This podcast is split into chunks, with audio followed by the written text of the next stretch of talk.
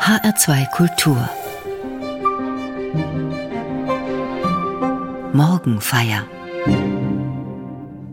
Ich drehe die Uhr kurz zurück. Gerade einmal vier Wochen ist es her, da war Weihnachten. Doch die Zeit kommt mir lange vor. Alltag ist geworden, im nicht mehr ganz neuen Jahr 2024. Was bleibt von Weihnachten? Für mich sind es schöne Erinnerungen an zwei ruhige Gottesdienste, an die gemeinsame Zeit, die wir als Ehepaar und mit Freunden verbracht haben. Was ich mir wünsche? Die Liebe soll bleiben. Sie will ich in den nachweihnachtlichen Alltag hineinnehmen. Weihnachten gilt als Fest der Liebe. Doch auf die Feiertage sollte die Liebe nicht beschränkt sein. Die Liebe hat ihren Ursprung in Gott.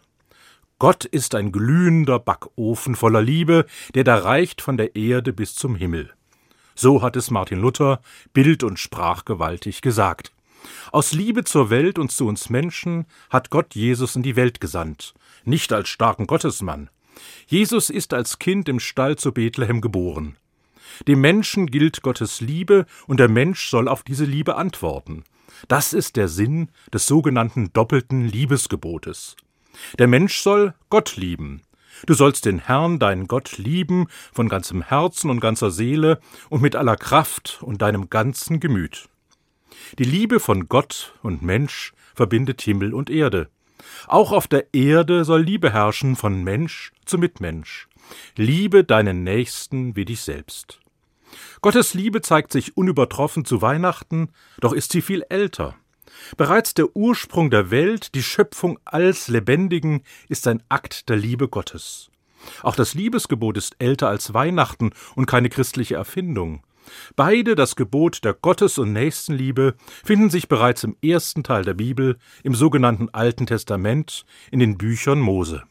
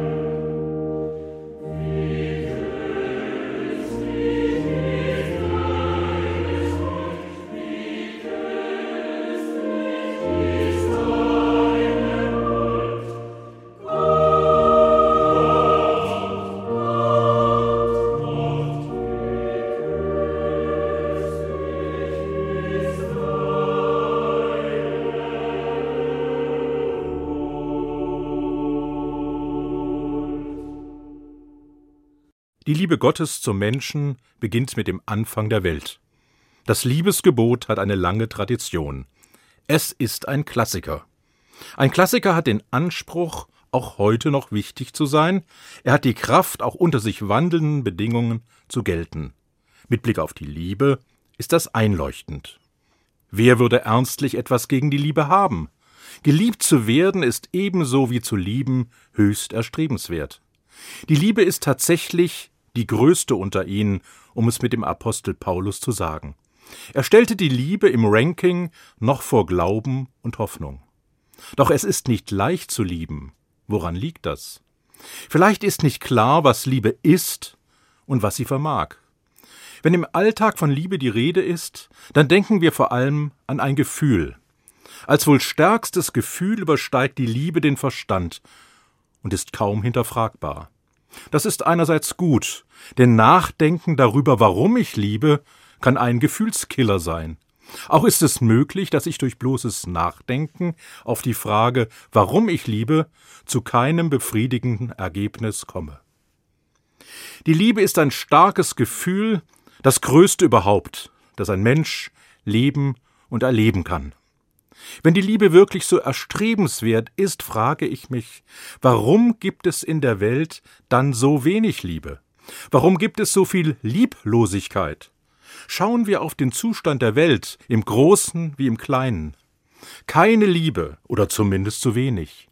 Ich wünschte mir, dass man endlich dem Programm folgt Make Love Not War. Macht Liebe, keinen Krieg. Stattdessen dringen täglich schon seit Jahren Kriegsnachrichten auf uns ein. Gegen die Macht der Gewalt hat die Liebe anscheinend keine oder nur geringe Chancen. Dafür lassen sich gewiss Antworten und Gründe finden. Politische und psychologische Faktoren, soziale und wirtschaftliche Gründe. Machtausübung über andere Völker ist etwa ein Motiv oder kurzfristig durchgesetzte wirtschaftliche Erfolge. Das gilt für die großen Konflikte dieser Welt. Doch das Fehlen von Liebe ist nicht allein ein gesellschaftliches Defizit. Liebe kann ja auch bei Paaren und in Familien fehlen. Damit komme auch ich ins Spiel. Ich stelle mir selbstkritisch die Frage, was ist mein Anteil daran, dass es in meinem Leben und in dieser Welt nicht liebevoller zugeht? Meine vorläufige Antwort darauf? Was mich am Lieben hindert, ist weniger ihr Gegenteil der Hass, als vielmehr ein Mangel an Empathie, an Mitgefühl. Gleichgültigkeit und eine Herzensträgheit im Denken, Reden und Tun lassen die Liebe im Alltag verkümmern. Nur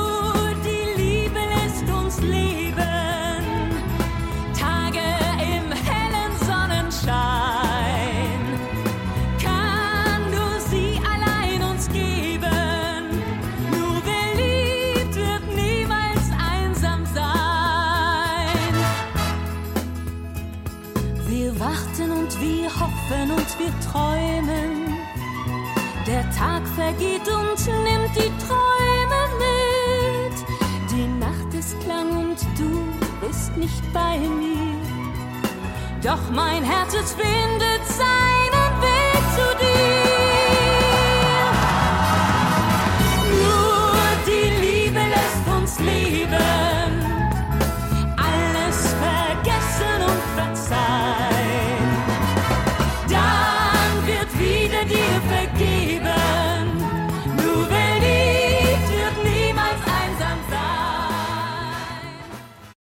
Die Liebe wird ersehnt und ihrerseits geliebt.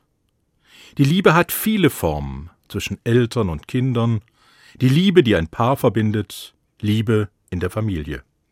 Doch das biblische Liebesgebot bleibt nicht im Privaten stehen. Es fasst den Personenkreis, dem unsere Liebe gelten soll, weiter. Das Liebesgebot fordert dazu auf, Gott zu lieben und den Nächsten.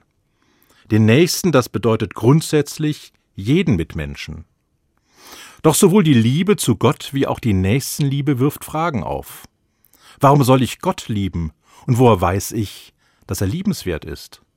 Wo kann ich Gott und seine Liebe finden? Wo erfahre ich ihn, damit ich ihn tatsächlich lieben kann? Für mich ist es Weihnachten, das Kind in der Krippe, in dem sich Gottes Liebe zeigt. Sie zeigt sich in Jesus, der ein großer, liebender war. Ich spüre Gottes Liebe auch in der Größe, der Kraft und Schönheit seiner Schöpfung. Nächstenliebe heißt, grundsätzlich soll ich alle Menschen lieben, die Menschheit, jeden Einzelnen und jede Einzelne. Das ist dann doch sehr abstrakt und klingt auch überfordernd. Schon richtig, der Kreis der Menschen, der mich umgibt, ist überschaubar. Die könnte ich lieben. Bei den Menschen, die über diesen Kreis hinausgehen, ist das schon schwieriger. Zudem scheinen nicht alle Menschen zumindest in gleicher Weise liebenswert zu sein. Und so frage ich mich oft, was Nächstenliebe bedeutet oder wie sie zu verstehen ist und was ich bedenken muss, wenn ich nach der Liebe lebe. Liebe deinen Nächsten wie dich selbst. Üblicherweise ist das biblische Liebesgebot in dieser Übersetzung bekannt. Der jüdische Religionsphilosoph Martin Buber hat es auch so wiedergegeben. Liebe deinen Nächsten, er ist wie du. In meinem Mitmenschen begegne ich demnach jemandem, der mir gleich ist. Man kann es so sagen, letztlich begegne ich im Nächsten mir selber, im Guten wie im weniger Guten. Dein Nächster er ist wie du. Einerseits ist diese Erkenntnis naheliegend. Wir Menschen sind in gewisser Weise gleich, bereits biologisch. Die Zahl der Gene ist identisch. Schaue ich meinem Nächsten ins Gesicht, dann weiß ich, das ist ein Mensch. Der Nächste, er ist wie du, unabhängig davon, dass es bei aller Gleichheit auch Unterschiede gibt. Augen, Haut und Haarfarbe, Gewicht und Größe. Und damit sind nur Merkmale genannt, die Menschen äußerlich unterscheiden. Geistige, seelische Merkmale und Unterschiede kommen hinzu. Dennoch ist es so, dass wir Menschen uns grundsätzlich gleichen. Wir sind aus dem gleichen Holz geschnitzt.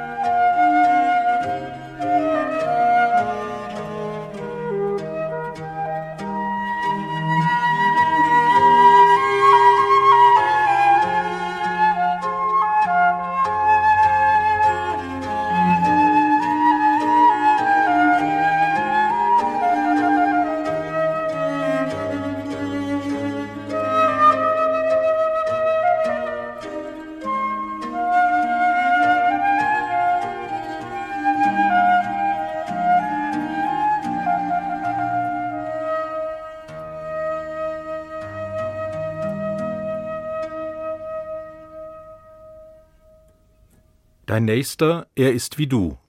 Das klingt einleuchtend. Doch vielleicht hören wir diese Botschaft gar nicht so gern. Denn, Hand aufs Herz, wollen wir wirklich immer so wie unser Nächster sein?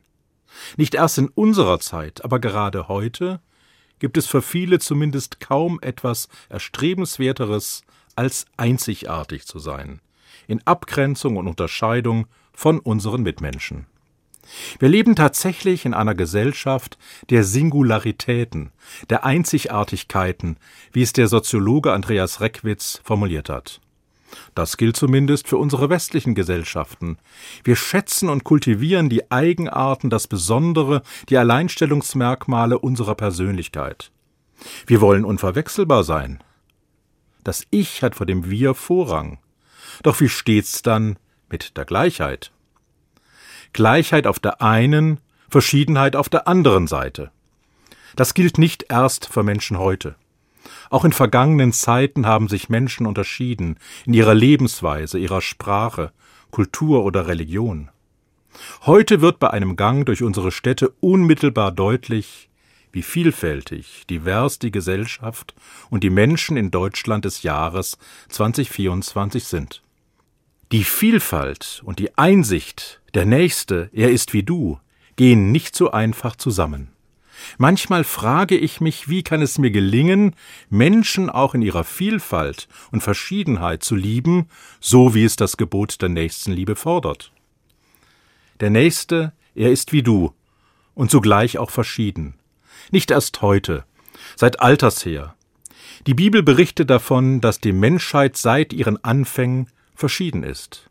Menschen unterscheiden sich auch zu biblischen Zeiten nach Geschlecht, nach der Sprache, sie unterscheiden sich in ihrer ethnischen Zugehörigkeit, in ihrem sozialen Status, Herr und Herrin, Magd und Knecht. Wie stand es denn um die Nächstenliebe in biblischen Zeiten? Es war schon damals eine gemischte Bilanz. Es gab Liebe, Freundschaft, Respekt. Auch damals ist friedliches Zusammenleben in Vielfalt möglich gewesen. Doch es wird auch von gewalttätigen Konflikten berichtet. In Familien, zwischen Sippen und Völkern. Es geht um Besitz, um Macht, auch um Religion. Verschiedenheit als Grund zur Ablehnung. Nicht zuletzt auf diesem Hintergrund ist das Gebot der Nächstenliebe wichtig. Als Orientierung und Wegweiser. Nächstenliebe kann tatsächlich eine Brücke zwischen Menschen schlagen.